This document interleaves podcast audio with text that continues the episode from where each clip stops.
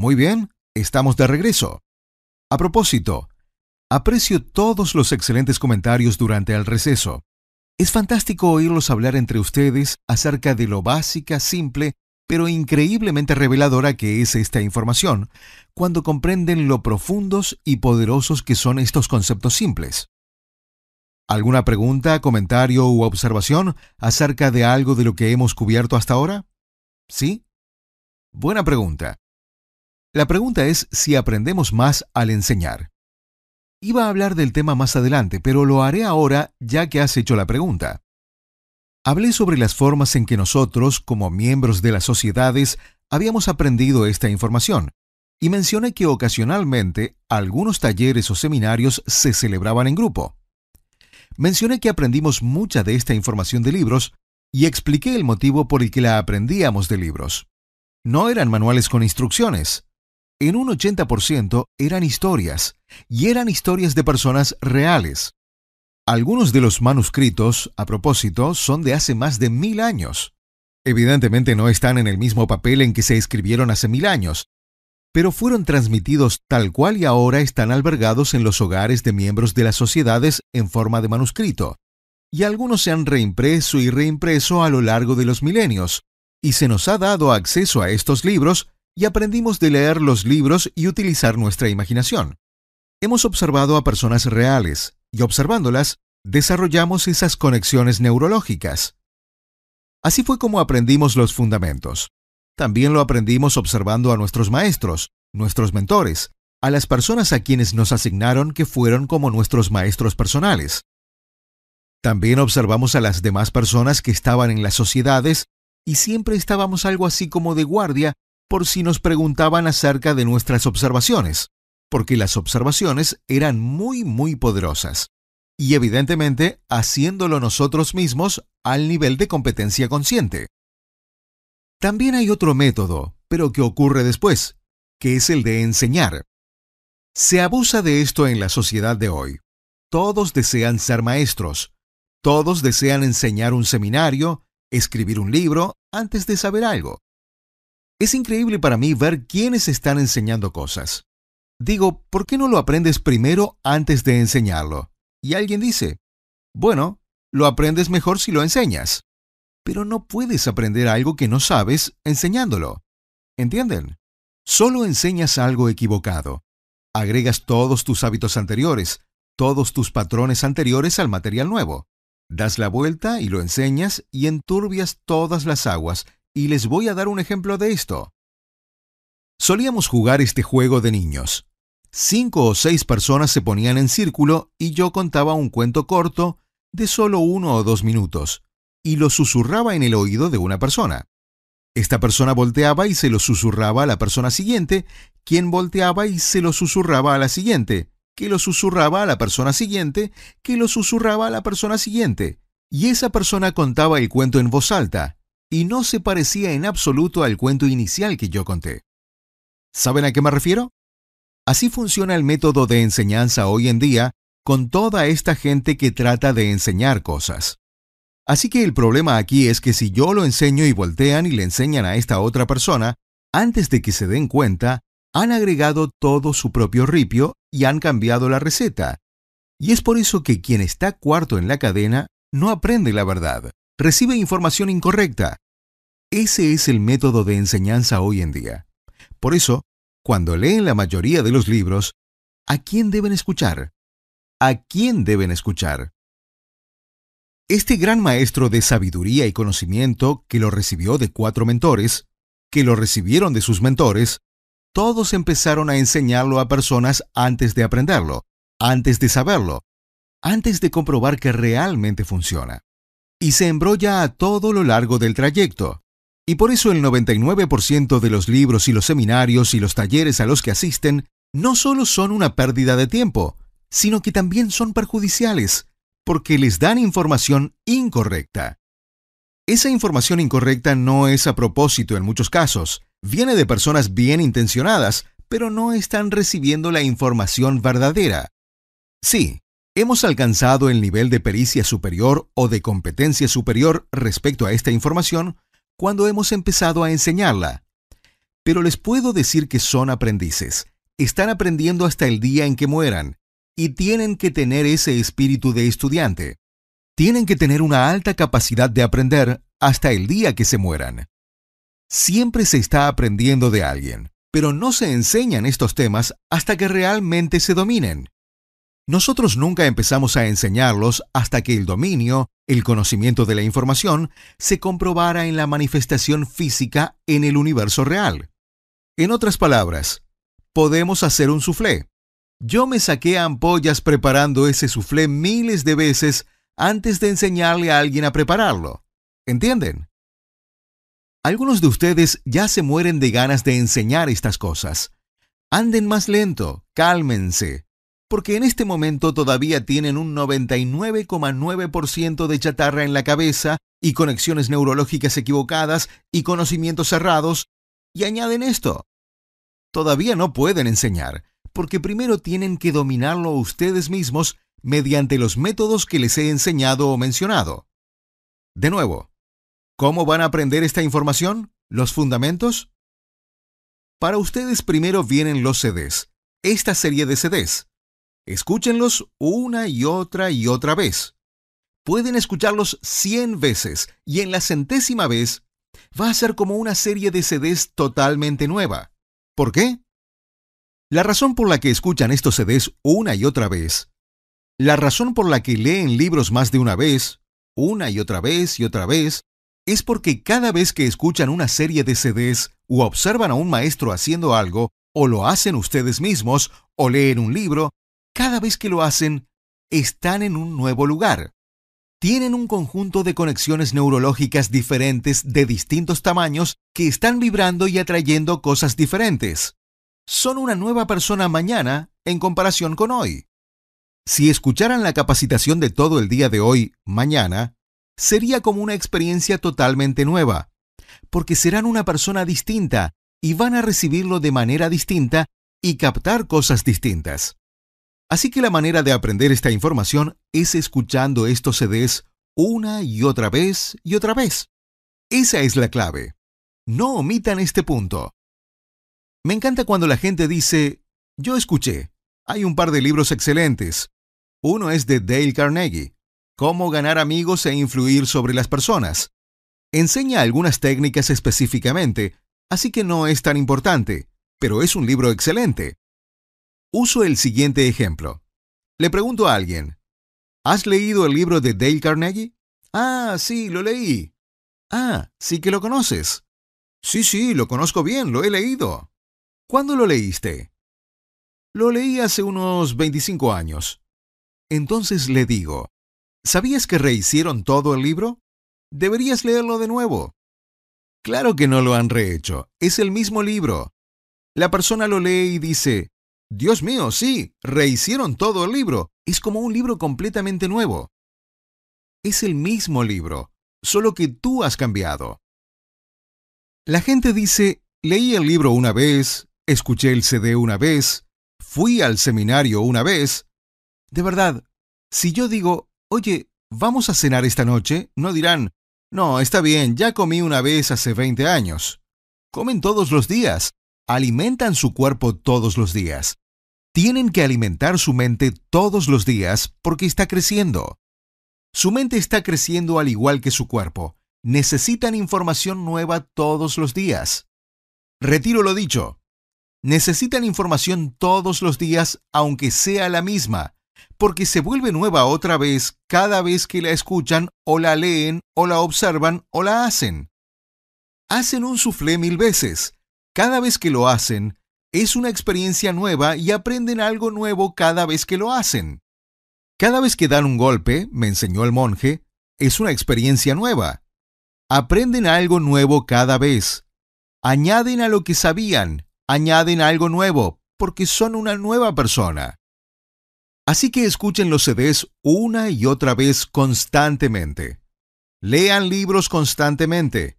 Así que para ustedes que escuchan esto en su casa, y ustedes aquí presente, necesitan escuchar esos CDs una y otra vez y otra vez y otra vez para que dominen los fundamentos y dominen todo el material.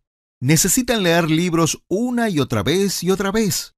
Cuando lleguen a cierto nivel de maestría, lo sabremos. Hay una serie de métodos que emplearemos para saber quiénes de las personas que participan en esta reunión de conocimiento y de experiencia de aprendizaje están listas para el siguiente nivel. Y el siguiente nivel es que pueden participar en una capacitación en vivo.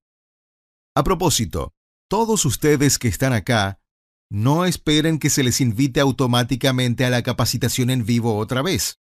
Algunos de ustedes dirán, ¿a qué te refieres? ¿No pertenezco automáticamente al club?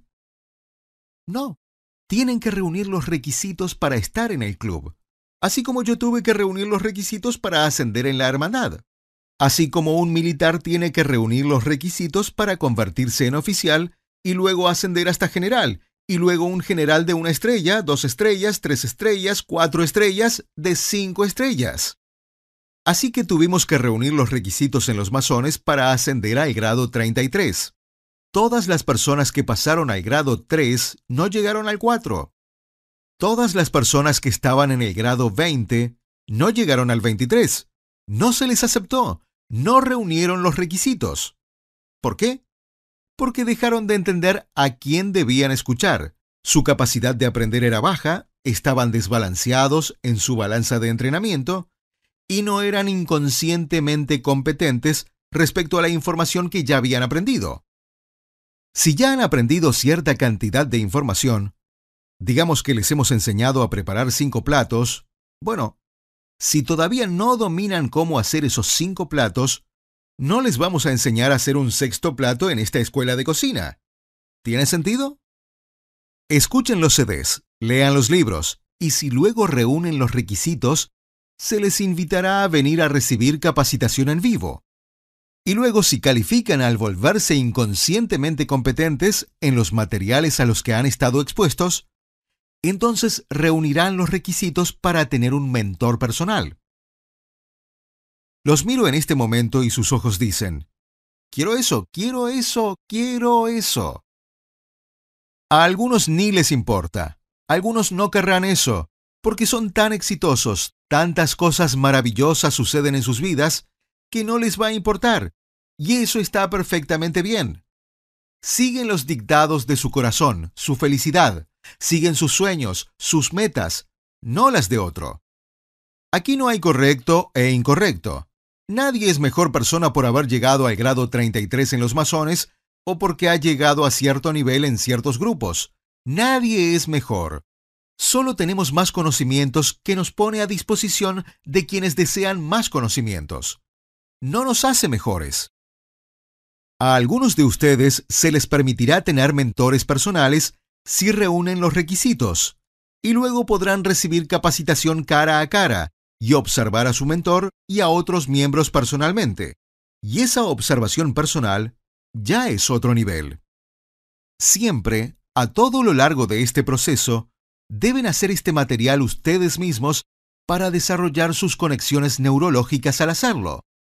Eso significa que se les va a enseñar a hacer el soufflé y que deben preparar soufflés ustedes mismos, que tienen que hacerlo físicamente. Me encanta esa gente que sigue a todos los gurús, los maestros de seminarios, los conferencistas, a quienes hacen todos esos seminarios grandes y elaborados. Y me presento de vez en cuando y le pregunto a alguien si le gusta a este maestro en particular. Sí, voy a todos sus seminarios, me encanta, es el mejor. ¿Ah, sí? ¿Vas a todos? Sí, desde hace años, sí, no me pierdo uno. Qué bien entonces estarás aplicando esto en tu vida. Bueno, ya sabes, sigo aprendiendo, sigo aprendiendo. No entendieron lo fundamental, porque una de las maneras más poderosas de aprender no es enseñando. Una persona desea ser una maestra. Bien, ya estás en la escuela de cocina, has aprendido a preparar un soufflé, has asistido a todas las clases. Ahora anda y cocina una comida, Muestra tus habilidades. Todavía no has hecho nada. Créanme, si entran a la cocina y cocinan por su cuenta, van a aprender más de lo que aprendieron en los últimos cinco años asistiendo a esos seminarios tontos. Solo un día en la cocina cocinando solos. necesitan aplicar estas cosas a su propia vida. Entonces, tendrán las pruebas físicas para saber que funciona, porque lo hicieron funcionar, y con ese proceso de hacerlo, es como van a aprender. Entonces, quienes estén escuchando los CDs, leyendo los libros, haciéndolo, haciendo que funcione, manifestando las cosas que desean de la vida, si reúnen los requisitos, se les invitará a algunos seminarios. Si después de eso reúnen los requisitos, se les podrá asignar un mentor personal para observaciones en persona, capacitación cara a cara observando a otros, y solo entonces habrán llegado al punto en el que reúnen los requisitos para quizás enseñar esto y ser mentores. Esta es la mejor parte. Me hace reír. Hay gente que dice, no quiero la capacitación uno a uno. Quiero enseñar los seminarios grandes. Bueno, hay una razón por la que no enseñamos en grandes seminarios. Como dije, nosotros en las sociedades no aprendimos esto a través de grandes seminarios. Quienes enseñan en los grandes seminarios ganan su dinero enseñando en seminarios. Y quienes enseñan los seminarios, y dicho sea de paso los conozco a todos, he estado allí, he hablado en los escenarios, me han pagado un millón de dólares para hablar, pararme en el escenario, pero todos los hombres y las mujeres que dictan los seminarios lo hacen porque sus egos, y no los estoy juzgando, están buscando su dicha. Les da tanto placer enseñar. Les encanta estar en el escenario. Es como ser una estrella de rock, y eso no tiene nada de malo. Pero en cuanto a lo que los beneficia a ustedes, la manifestación de sus deseos no se va a beneficiar mucho, a menos que alguien diga, mi deseo es enseñar en grandes seminarios. Bueno, está bien. Los seminarios no tienen nada de malo. Está bien. Eso no tiene absolutamente nada de malo. Pero este material, si realmente desean aprender este material, no lo van a lograr enseñándolo desde el comienzo. Lo deben refinar y conocerlo mejor. Haciéndolo ustedes mismos, aprenderán más que enseñándolo. Créanme, cuando empiecen a hacer esto, su ego ya no va a ser un obstáculo, y en la mayoría de ustedes que tengan este sueño de enseñar en grandes seminarios, si es esa su meta y su sueño, probablemente va a desaparecer, porque verán que es una meta a muy corto plazo impulsada por el ego. Tendrán otros deseos que empezarán a manifestarse dentro de ustedes. Pero tengan cuidado, porque si su sueño y deseo es estar en el escenario y enseñar a la gente, entonces lo acojo, lo apoyo lo que sea su sueño y su meta, lo que los haga más felices. Ojalá eso conteste tu pregunta sobre enseñar. Vamos a asegurarnos de tener en claro los cinco fundamentos y luego continuaremos. Los cinco fundamentos. Alguien dijo que había cuatro fundamentos. Algunos no estaban prestando atención. El primero es a quién van a escuchar. El segundo es la capacidad de aprender. El tercero es la balanza de entrenamiento. El cuarto es los cuatro pasos que llevan a la competencia inconsciente. ¿Cuál es el quinto? Correcto. El quinto es dominar los primeros cuatro. Los cinco fundamentos. El quinto fundamento es fundamental. El quinto es el más importante y es dominar los fundamentos, concentrarse en los fundamentos. Ese es el quinto fundamento. Es el más importante. Si dedican todo su tiempo y esfuerzo a los primeros cuatro, cosas mágicas sucederán en su vida. ¿Por qué? Algunos han oído la frase que dice que cuando el alumno está listo, aparecerá el maestro. ¿Qué significa eso? Es verdad. Lo que significa es que cuando sean 100% enseñables, tienen 10 en voluntad de aprender y diesen voluntad de aceptar el cambio. Cuando no se concentren en el cómo, cuando se concentren en su sueño, la balanza de entrenamiento, cuando se concentren en la competencia inconsciente. Como dijo el monje Shaolin, estarán concentrándose en ese único golpe diez mil veces. Recuerden la frase, no tengo miedo de los diez mil golpes que solo practicaron una vez. Me muero de miedo del golpe que practicaron diez mil veces. Yo no le tengo miedo a la gente que sabe toda esta información que les voy a enseñar este fin de semana. Le tengo miedo al tipo que está concentrado en los cuatro fundamentos y los conoce mejor que nadie. No debo decir miedo, más bien impresionado. Ese es el tipo que va a crear más. Si alguien solo sabe los cuatro fundamentos y se concentra en ellos y entiende la profundidad de cada uno y lo complejo que puede ser cada uno y cuánto se puede ahondar en cada uno, los detalles de cada uno, es entonces que la magia aparece en su vida. El tipo que conoce todo, pero no se ha concentrado en ninguno como para dominarlo, es como el tipo que conoce 10.000 golpes, pero lo matan en una sola pelea. Deben tenerle miedo a la persona que sabe un golpe que ha practicado 10.000 veces. Así era Bruce Lee, alguien de quien se olvidan. Quizá algunos no recuerden su historia, que no voy a detallar, pero revolucionó las artes marciales, porque hasta entonces todos los artistas marciales conocían tantos golpes que peleaban durante horas entre ellos, y Bruce Lee entraba en el ring con estos maestros y terminaba la pelea en un minuto, porque se concentraba en solo un par de golpes. Boom, boom, terminó, porque él entendía. Entonces, los cinco fundamentos.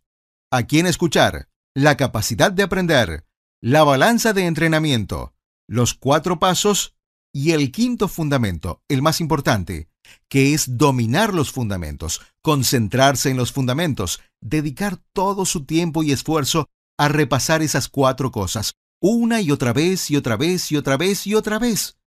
Concentrarse, aprender, esforzarse, desarrollar conexiones neurológicas, desarrollar nuevos hábitos, nuevos patrones, cambios en sus pensamientos y comportamiento al concentrarse en esas cuatro cosas. Cada vez que se concentren en eso y apliquen algo y hagan algo en su vida con un proceso mental o una concentración en uno de esos fundamentos, cambia cómo hacen las cosas y desarrollan mayores conexiones neurológicas con esos cuatro fundamentos. Y entonces aparece la magia en sus vidas, como por arte de magia, porque es mágico. Es entonces que tienen competencia inconsciente, y de repente todo empieza a suceder en su vida como por arte de magia. ¿Dónde estamos ahora? Tenemos los fundamentos, no los dominan porque no nos hemos concentrado en ellos. Les estoy dando una vista a vuelo de pájaro, la descripción general. Ahora podría, como dije, tomar cada uno de estos fundamentos y darles una conferencia. Y hay lo que se llaman ejercicios repetitivos que no vamos a hacer por las limitaciones de tiempo. Pero en el futuro, cuando yo reúna más de este material, va a haber ejercicios sobre cada uno de ellos que aumentarán su conocimiento y su pericia, su profundidad de conocimiento, su profundidad de comprensión de cada concepto presentado hoy y mañana. Cada concepto va a tener un conjunto completo de CDs que durará 5 horas, 10 horas, 30 horas, depende. Cada uno se concentrará en un solo concepto, como la balanza de entrenamiento o los cuatro pasos, y consistirá en una serie de ejercicios que ustedes y yo haremos juntos. Y si los oyen en vivo, trabajarán con algunos de los otros miembros y algunos de mis otros colegas que vendrán de vez en cuando. Estos ejercicios básicamente harán que hagan algo físicamente, mentalmente, ejercitando el concepto, para que experimenten el conocer y un proceso de aprendizaje al hacerlo. Alguien los observará y corregirá cuando lo hacen mal para que lo hagan bien porque es una tontería practicar algo una y otra vez si lo están haciendo mal. ¿Tiene sentido? Tienen que estar seguros de que lo están haciendo bien. La práctica hace al maestro. Eso no es verdad, porque si practican algo incorrecto, nunca van a volverse perfectos. La práctica perfecta hace al maestro. Tienen que practicar correctamente. Estos ejercicios los ayudará a practicar la manera correcta una y otra vez. Experimentarán un nuevo nivel de comprensión al hacerlo y porque alguien los corrige. Entonces llegarán a la competencia inconsciente más rápidamente, para que se amarren los cordones del zapato sin pensarlo, y son unos genios amarrándose los cordones. Es entonces que podrán lanzar ese golpe y detenerse a 45 centímetros de la llama de la vela y la vela se apagará. Porque para cualquier otra persona, el golpe es solo un golpe, pero para ustedes, el golpe es el golpe. Para cualquier otra persona, la balanza de entrenamiento es solo una balanza de entrenamiento. Para cualquier otra persona, la capacidad de aprender es solo una capacidad de aprender. Ya sé, debo ser enseñable, debo ser receptivo, ya sé. No lo saben, porque el hecho de que no me están escuchando y que están cerrándose a mí y no quieren aprender nada más porque creen que lo saben todo, significa que no entienden la capacidad de aprender. ¿Tiene sentido? Me acaban de demostrar que no lo saben. Algunos de ustedes están pensando, ¿ah? ¿Qué? Dilo de nuevo. Me encanta cuando estoy hablando de un concepto y me dicen, ya sé, y yo les digo, no. El hecho de que me acabas de decir que lo sabes, me dice que no lo sabes, porque en ese momento has dejado de ser enseñable. Y a menos de que estés muy alto en la escala de la capacidad de aprender, no me importa que tengan 85 años y valgan 100 mil millones de dólares. Adivinen qué. Esa gente, y los conozco, siguen siendo enseñables. Más aún, son los más enseñables porque tienen un verdadero dominio. Saben que no saben. Ellos saben que saben mucho, pero nosotros sabemos esto. No sabemos lo que no sabemos. Ni siquiera sabemos lo que no sabemos. Todavía hay tanto que no sabemos. Miren, nos volvemos más enseñables con el tiempo, y quienes se vuelven menos enseñables con el tiempo, porque creen que lo saben todo, nunca suben de nivel para obtener más conocimiento. Dejan de aprender, dejan de crecer, y generalmente empiezan a decaer, porque si dejas de crecer, estás hecho. Hablemos sobre lo que viene después de los fundamentos. Tenemos nuestro cimiento. Ahora empecemos a plantar semillas. Empecemos a hablar específicamente sobre lo que pueden ser, hacer o tener en la vida. ¿Cómo pueden hacer que lo que sea que deseen suceda en su vida de verdad y que suceda rápido? Hablemos sobre el poder. Hablemos sobre el botón que van a oprimir para manifestar lo que quieren que sea su vivencia física. Hablemos sobre cómo conseguir la lámpara de Aladino. Vamos a seguir regresando a los cuatro fundamentos una y otra vez y otra vez. Ah, sí, hay cinco fundamentos, gracias. Sí, son cinco. Gracias. Cinco fundamentos.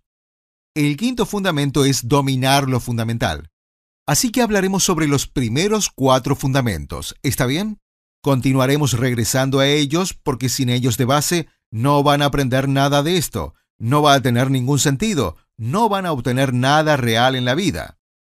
La lámpara de Aladino, su propio genio personal. ¿Quieren uno? ¿Lo quieren hoy? ¿Hoy? Sí, ahora mismo. No, no tienen que esperar cinco años, no. Su genio se les va a dar hoy, y va a estar a su servicio hoy, y le podrán decir lo que quieran, y su genio hará que todos sus deseos se vuelvan realidad rápidamente. En la década de 1960 había un hombre que se llamaba Earl Nightingale. Sí, algunos lo conocen, sonrisas en sus rostros. Earl Nightingale en los 60 grabó un disco, un álbum. Esto era antes de los CDs, antes de los cassettes. Se llamaban discos de vinilo. Su disco se titulaba El secreto más raro y se convirtió en una de las grabaciones sobre el desarrollo personal de más venta de todos los tiempos. Earl Nightingale popularizó un concepto secreto poco conocido del que rara vez se había hablado o escrito hasta entonces, muy rara vez. La primera vez en el siglo XX que se popularizó fue allá por los 20 y 30, por Napoleon Hill, de quien hablaremos en un momento. En la grabación de Earl Nightingale, El secreto más raro, él acuñó la definición de lo que llamaba el secreto más raro dijo que en el planeta Tierra, en todo el mundo, hay un secreto del éxito, y dijo que era el secreto más raro. El secreto era, te conviertes en eso en lo que piensas la mayor parte del tiempo. El secreto más raro, según Earl Nightingale, es que te conviertes en lo que piensas la mayor parte del tiempo. En los años 20 y 30 hubo un hombre que se llamó Napoleon Hill, que escribió varios libros. Nunca han oído de su primer libro, que se llamó La ley del éxito en 16 lecciones. La historia de Napoleon Hill es excepcional. A principios del siglo XX, el hombre más rico del mundo era Andrew Carnegie. Andrew Carnegie era propietario de US Steel. Era escocés. Esto era antes de la televisión y los teléfonos y los vuelos transatlánticos. Era una época mucho más lenta, y él se convirtió en el hombre más rico del mundo en la industria del acero. No inventó la industria del acero, dicho sea de paso, porque Andrew Carnegie comprendía un principio básico. Hablaremos un poco más de eso mañana cuando hablemos sobre el dinero. Pero su principio era que ser pionero no paga. Es un principio interesante del que hablaremos mañana. Carnegie se convirtió en el hombre más rico del mundo. Era miembro de una hermandad, conocía las técnicas secretas poderosas y las utilizaba. Decidió revelar al mundo algunas de estas técnicas contrató a un hombre que se llamaba Napoleon Hill y le dijo, Te voy a enseñar algunas de estas técnicas, pero quiero que tengas en cuenta que estas técnicas no son mías, sino que las usan las personas más ricas del mundo. Carnegie dijo, Te voy a presentar a Henry Ford, uno de los hombres más ricos del mundo, a Thomas Edison, a Firestone, propietario de Firestone Tire Company, y muchos otros nombres que no reconocerían, pero que en esa época eran los más ricos del mundo. Dijo, te voy a presentar a estas personas, no van a saber qué estás haciendo, pero las vas a observar. Clave. Hizo que Napoleon Hill observara. Es la misma técnica que me enseñaron a mí. Tienes a un aprendiz y le pides que observe. Luego le haces preguntas, ¿qué observó? Y señalas cosas que no observó. Así es como se aprende. Así es como ustedes aprenden. Le dio libros a Napoleon Hill. Napoleon Hill no era miembro de una hermandad, pero Carnegie lo adoptó como aprendiz y le enseñó el mismo material y le dijo, Quiero que aprendas este material durante los siguientes 20 años, y luego quiero que escribas un manuscrito en el que se describan los principios pero quiero que este manuscrito se concentre en el dinero. Así fue que en 1926 se publicó La Ley del Éxito en 16 lecciones. Napoleon Hill se quedó asombrado con lo que Andrew Carnegie le enseñó y con lo que observó de Henry Ford y muchos de los demás, los más ricos del mundo. Nunca antes en la historia se había hecho algo así, y nunca más se hizo después hasta ahora porque así fue como a nosotros, a todos mis colegas aquí, se nos enseñó. Nos presentaron a los hombres más ricos del mundo para que sean nuestros mentores, y los observamos, no solo desde el punto de vista del dinero. Cuando digo ricos, sí, algunas de las personas económicamente más ricas del mundo, quienes tienen más dinero, pero también personas ricas en cuanto a felicidad, porque realmente están haciendo que sus sueños y deseos se vuelvan realidad. Quiero que entiendan que esto no es solo acerca del dinero. Sí, mañana vamos a hablar sobre el dinero, pero hoy no estamos hablando de riqueza ni de éxito desde el punto de vista monetario. Rico o exitoso es lo dichosamente feliz que eres. Ahora, probablemente es imposible ser dichosamente feliz si no puedes pagar tus cuentas, si estás endeudado masivamente, si los acreedores y cobradores están al acecho. Probablemente es difícil ser dichosamente feliz, no imposible, pero sin duda no es una buena situación. Así que el objetivo en realidad es ser dichosamente feliz. Mañana nos concentraremos en el dinero, y no tiene nada de malo tener mucho dinero. Así que Napoleon Hill aprendió muchos principios y los plasmó en el libro La ley del éxito en 16 lecciones. Es interesante. Hablaremos más sobre esto mañana, pero es interesante lo que pasó. Los miembros de las sociedades se reunieron. Tengan presente que muchos de ellos controlaban los medios, las editoriales, la manufactura, etc. Funciona así, porque cuando aprendes estos principios, te conviertes en uno de los capitanes de la industria. Así que publicó este libro, pero dirigido por Henry Ford y el grupo que se oponía a revelar estos secretos. Sacó el libro del mercado y lo hizo reeditar en una versión bastante más reducida. Básicamente desapareció. Y en 1937, Napoleon Hill publicó una versión diluida llamada Pensando en nuestros ricos. Sucedió lo mismo. Fue sacado del mercado, reducido y diluido sustancialmente, y todos los elementos clave fueron eliminados. Una vez más, esto fue supuestamente encabezado por Henry Ford. Me lo han verificado verbalmente. Que sea verdad o no, claro, es más una leyenda que otra cosa, pero es bastante evidente que eso fue lo que sucedió. Napoleon Hill hizo una afirmación, muchas afirmaciones, pero en la que quiero concentrarme en la sesión de hoy es, cualquier cosa que la mente del hombre pueda concebir y creer, puede lograr. Cualquier cosa que la mente del hombre pueda concebir y creer, puede lograr. Ahora, combinen eso con la definición de Earl Nightingale del secreto más raro, que es que uno se convierte en eso en lo que piensa la mayor parte del tiempo. Permítanme hablar específicamente sobre cómo manifestar su deseo y cómo funciona hoy. Hace unos años se publicó un libro que se volvió muy popular llamado El Secreto. Es un libro maravilloso y los animo a leerlo. Es un libro excelente.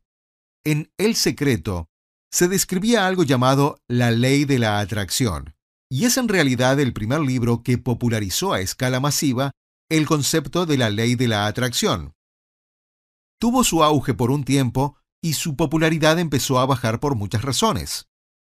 El principal motivo de esa caída es que millones de millones de ejemplares de El Secreto se vendieron y luego salieron todos los demás libros sobre la ley de la atracción que se han escrito y vendido.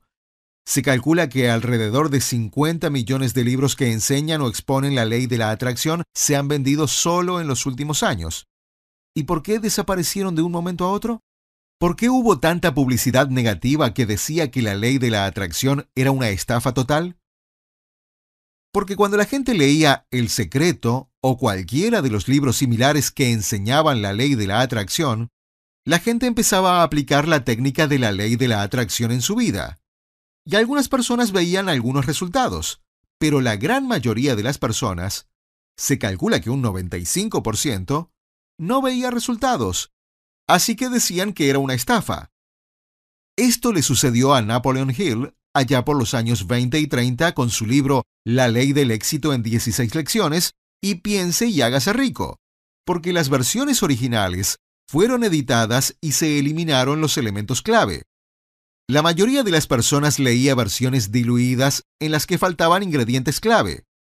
Entonces, cuando lo aplicaban, algunas personas veían algunos resultados, pero la gran mayoría, un 95% de quienes leían las obras de Napoleon Hill, no veía resultados, así que las técnicas tenían que ser una estafa. Puede haber una receta para hacer un delicioso pastel de chocolate, y la receta original da como resultado un pastel de chocolate delicioso cuando se sigue la receta exactamente. Pero si la persona que da la receta no quiere que las demás personas hagan el mismo pastel de chocolate delicioso que ella hace, saca algunos ingredientes clave de la receta y quizá hasta cambia algunos de ellos.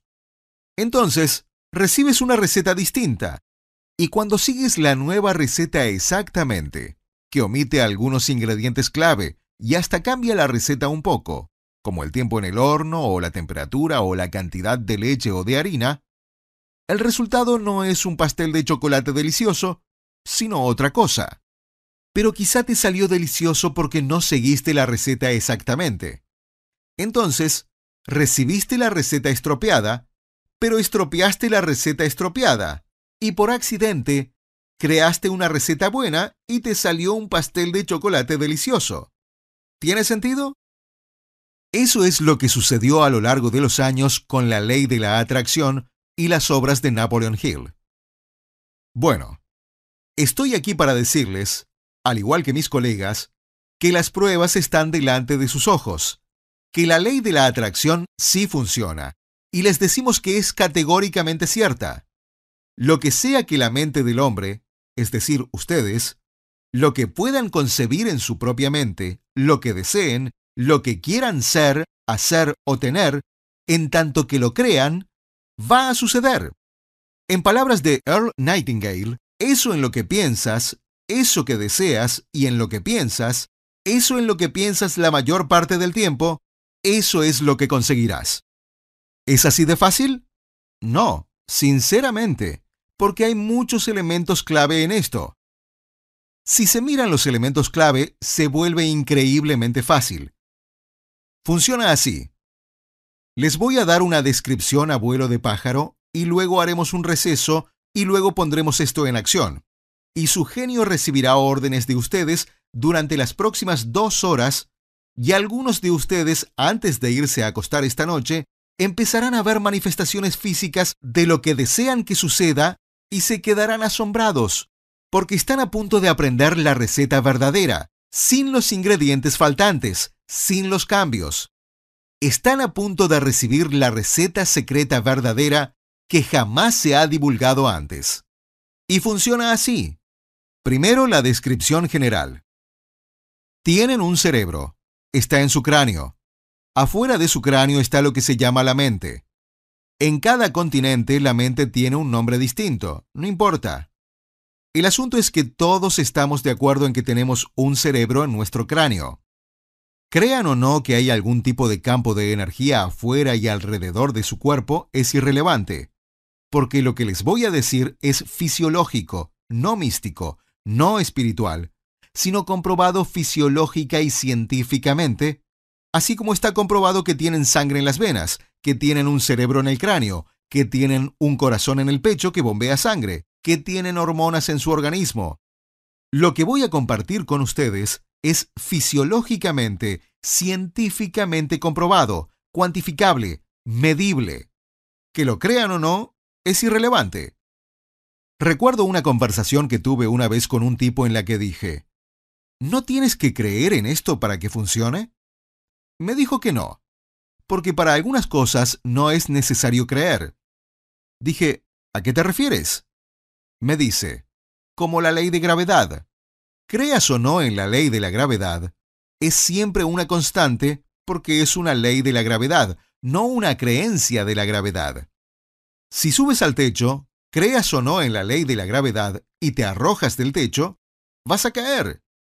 Dije, pero espera un momento. He leído muchos de estos libros místicos, esotéricos, espirituales, que dicen que, si lo creo, puedo desafiar la ley de la gravedad. Y me dice, adivina qué, puede que sea cierto, así que veamos si lo es o no lo es. Muéstrame a alguien que puede lanzarse de este edificio y flotar.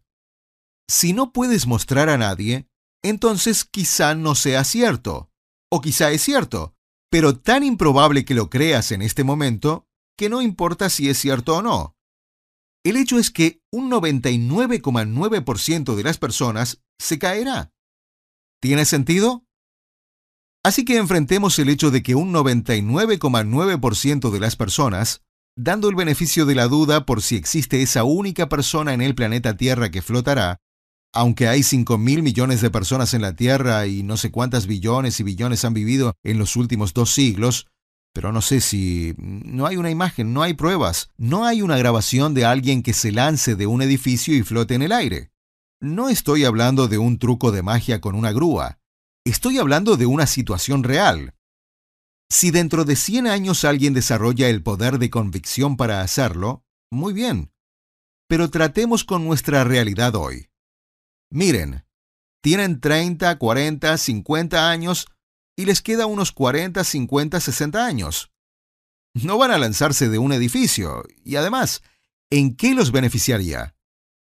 Así que enfrentemos el hecho de que la ley de la gravedad, crean en ella o no, es verdadera. Así que aceptemos estas leyes sobre cómo funciona el cuerpo, la mente y el cerebro, y cómo funciona el universo físico como lo conocemos hoy. Ocupémonos de las leyes aceptadas, llamémoslas así, para crear lo que deseen. Olvídense de la teoría. Ocupémonos de la realidad aceptada, porque incluso con la realidad aceptada pueden crear lo que deseen. No tienen que ser esotéricos ni místicos y meditar ocho horas al día pensando que eso les va a dar el nirvana. A propósito, si están escuchando esto o si están aquí hoy y están pensando, me encanta meditar, yo lo acojo. No estoy criticando la meditación. Lo hago para hacerme entender. Está bien que hagan lo que les guste, siempre que no se quejen de que no están obteniendo lo que desean con su técnica en lugar de con la técnica comprobada. ¿Tiene sentido? No voy a hacer el soufflé como tú dices, porque me parece que puedo hacerlo de esta otra manera. Bien, entonces, ¿por qué no puedes hacer un soufflé si yo y toda esta otra gente hacemos soufflés cada 10 segundos? No es nada complejo, hacemos soufflés. ¿Por qué no haces lo que nosotros hacemos? Hacemos soufflés. ¿Por qué tienes que usar esta otra teoría que nunca se ha comprobado? Vas a morirte sin haberlo hecho realidad. Y aunque lo logres, ¿por qué tienes que luchar toda tu vida a causa de seguir ese otro camino? Entonces, veamos los fundamentos sencillos y básicos de cómo funciona. Voy a hacerlo. Entonces, tienen un cerebro y tienen potencialmente una mente. De paso, algunos ya se vinieron abajo con a quién escuchar. Algunos de ustedes ya están diciendo, que algunos de ustedes ya se detuvieron en a quién escuchar. Están pensando, un momento, yo soy cristiano. ¿Va esto a entrar en conflicto con mis creencias religiosas, sea yo hindú o judío o ateo? ¿Va esto a entrar en conflicto con eso? Algunos están pensando, un momento, yo fui a tal seminario y él dijo que esto es diferente. Así que ya están cuestionando a quién van a escuchar. Por eso estamos regresando a los fundamentos. Algunos de ustedes se detuvieron en la capacidad de aprender. Su voluntad de aprender de pronto se detuvo y dijo, un momento. Algunos de ustedes se detuvieron en aceptar el cambio. Pero así no pienso yo. Esa no es mi manera de creer. Si siguen pensando como siempre han pensado, seguirán recibiendo lo que siempre han recibido. Si desean que cambien las cosas en su vida, van a tener que cambiar cosas en su vida. ¿Entienden? Algunos ya se distanciaron en la balanza de entrenamiento. Pero, pero, pero, pero, pero, pero. Estás hablando acerca de pensar. Yo necesito saber qué hacer, cómo, cómo, cómo, cómo voy a hacer eso.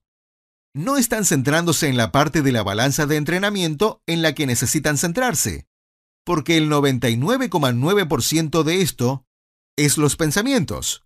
¿Me siguen? Para eso están los fundamentos. Entonces, tienen un cerebro. Puede que tengan una mente o no, pero tienen un cerebro. Y potencialmente, tienen algo fuera del cuerpo, llámese el campo, un campo de energía electromagnética, un aura, como lo quieran llamar, no importa. Pero de hecho tienen un cerebro.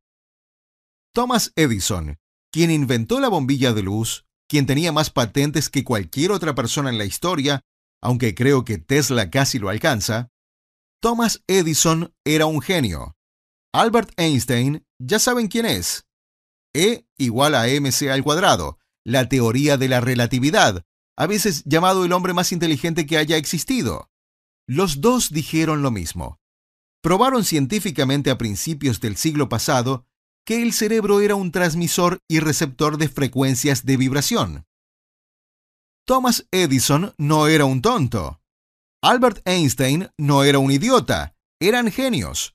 Y a principio del siglo pasado, ambos coincidieron en que cada célula en el cuerpo humano emite una frecuencia distinta. Todo en el planeta Tierra está hecho de energía. Todo, sea una roca, una manzana, un trozo de madera, una planta, un objeto inanimado como un televisor, una alfombra, todo en el planeta Tierra emite una frecuencia distinta. A una frecuencia también se le llama una vibración y también se le llama energía. Es cuantificable y es medible. Tu ADN, en el nivel más bajo, emite una frecuencia propia. Cada átomo emite una frecuencia. Energía y frecuencia son lo mismo. Las frecuencias son lo que son las ondas de radio. Las frecuencias pasan a través de toda la materia conocida. Por ejemplo, si estás en una casa y enciendes una de esas radios antiguas a transistores con antena, mágicamente sale música de tu radio a transistores. La antena de tu casa captó las radiofrecuencias que se transmiten de un satélite o un transmisor en algún lugar. Ese transmisor emite una frecuencia que tu receptor capta inmediatamente. Pasa por alto el espacio y el tiempo. Esa frecuencia radiotransmitida atraviesa el éter y atraviesa el acero, el ladrillo, la argamasa, el concreto, el vidrio, la madera. Los atraviesa. Los científicos no pueden explicar cómo una radiofrecuencia atraviesa el acero sólido o el vidrio, los ladrillos, la argamasa o la piedra, pero saben que lo hace. La respuesta es que pasa a través de ellos porque la radiofrecuencia funciona a nivel de la física cuántica, más pequeña que un átomo, más pequeña que un electrón. Es más pequeña que la partícula más pequeña conocida en el planeta Tierra. Es una frecuencia. Las frecuencias existen, son reales. Las vibraciones existen, son reales. Están comprobadas científicamente. El cerebro humano, según Thomas Edison y Albert Einstein, es tanto un transmisor como un receptor de frecuencias. Edison, el genio, el inventor de la bombilla de luz, el creador de todo tipo de inventos, así como el genio matemático Albert Einstein, dijeron que el cerebro humano emite frecuencias que cuando se focalizan son captadas por otros cerebros humanos y atraviesan el éter para afectar otras materias físicas. Los estoy citando, no lo estoy inventando, estoy citando. Así que la cita es, tu cerebro emite una frecuencia que es captada por otros cerebros. Atraviesa el éter, que significa que atraviesa el acero. Básicamente, es el mismo tipo de frecuencia que la que emite una transmisora radial. Así que puede atravesar las mismas cosas que las radiofrecuencias, pero, según Edison y Einstein, la frecuencia que transmites de tu cerebro es más pequeña y tiene una característica única distinta de las de las radiofrecuencias. Según Edison y Einstein, las frecuencias que tu cerebro transmite instantáneamente viajan más rápido que la velocidad de la luz, al instante, y se transmiten en este momento. Pueden ser captadas en este mismo momento exacto por otro cerebro humano en el extremo opuesto del planeta. Así que la capacidad singular que tiene tu transmisor, tu cerebro, que no tiene una transmisora radial, es una frecuencia de radiotransmisión que sigue una línea recta. Por eso, si se transmite una frecuencia desde un satélite, se necesitan otros satélites en los cuales rebota para poder llegar al otro extremo de la Tierra. Pero tu frecuencia tiene la capacidad singular de pasar por alto el espacio y el tiempo. Cuando emites una frecuencia en este momento, es captada al instante por materia u otro cerebro humano en cualquier parte del planeta en el mismo instante, con la misma cantidad de energía. Esto es según Thomas Edison y Albert Einstein. A principios del siglo pasado, cuando Napoleon Hill escribió su libro, recibió esto directamente del hombre más rico del mundo. Se lo dijo Andrew Carnegie, y lo verificaron Henry Ford y todas las personas adineradas. Ese es uno de los secretos que saben. Ese es el secreto que se me enseñó a mí. Ese es el secreto que saben todos mis colegas. Que ustedes sentados aquí hoy y tú en tu casa escuchando estos CDs tienen en su cabeza el transmisor y receptor de frecuencias o energía o vibraciones más poderoso del planeta es el más poderoso y el más rápido que se conoce. Alguien siempre pregunta sobre lo que sucede fuera del planeta Tierra. Y la respuesta es que este es un taller básico. Solo vamos a tratar información básica hoy. Así que dejaremos esa pregunta para otro día y otro momento para quienes reúnan los requisitos a cierto nivel para hablar sobre esos temas, que son temas de conversación muy interesantes, y con todo gusto Compartiré con ustedes reliquias y diversas cosas en ese momento que estoy seguro de que encontrarán interesantes. Así que tu cerebro es un receptor y un transmisor de frecuencias. Ese es el primer concepto. Y el segundo concepto es la ley de la atracción, que dice que cualquiera que sea la frecuencia que emitas, exactamente la misma frecuencia es atraída hacia ti. Hay una atracción magnética. Cualquiera que sea la frecuencia que emitas, exactamente la misma frecuencia es atraída hacia ti magnéticamente. Hay una atracción magnética. Este es un principio estructural para aquellos de ustedes que son cristianos o judíos que creen en la Torá o la Biblia, para aquellos de ustedes que son musulmanes que creen en el Corán, para los miembros de la fe hindú, para quienes son seguidores de Confucio o el budismo, todos esos libros enseñan conceptos muy similares. Lo que siembras, cosechas. Lo que das, regresa. En algunas creencias espirituales se llama karma, pero desde un punto de vista fisiológico, científico, estamos hablando de que cuando emites una frecuencia, esa frecuencia regresa. Significa que el genio en tu lámpara de Aladino que tienes delante, el genio es tu cerebro. El genio eres tú. Por eso el curso se llama Su deseo es su mandato. No su deseo es mi mandato. Ustedes ordenan lo que deseen que suceda. Su genio es su cerebro. Cuando emiten una frecuencia, la ley de la atracción dice que debe regresar. La ley de la atracción, en realidad, es una ley superior a la ley de la gravedad.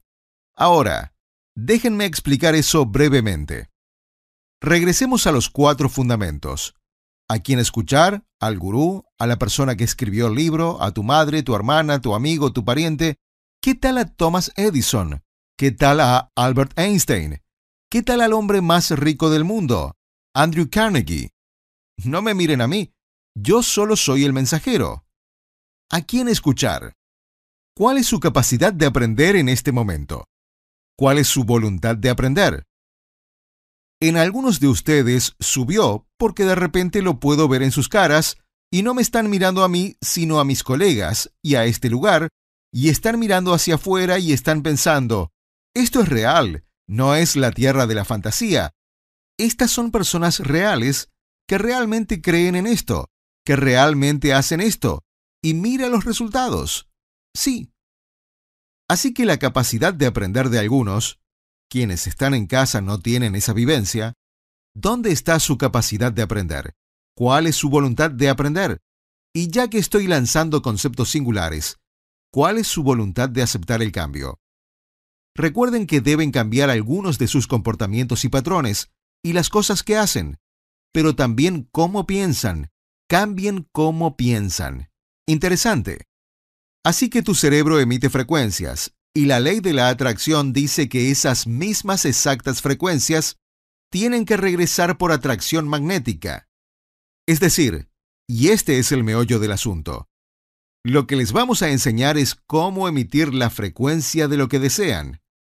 Esa es la primera clave cómo emitir la frecuencia de lo que desean y cómo hacer que esa frecuencia sea suficientemente fuerte y que tenga una atracción magnética suficientemente fuerte como para atraer hacia tu universo físico, tu propia existencia, delante de tus propios ojos, eso que deseas. Les vamos a enseñar a utilizar su transmisor y receptor, y a utilizar la ley de la atracción para hacer que lo que desean suceda en algunos casos virtual e instantáneamente. Mencioné que la ley de la atracción es superior a la ley de la gravedad, y algunos de ustedes pensaron, un momento, creía que la ley de la gravedad es una ley. Sí, es una ley física, pero existe una ley física cuántica que va aún más allá.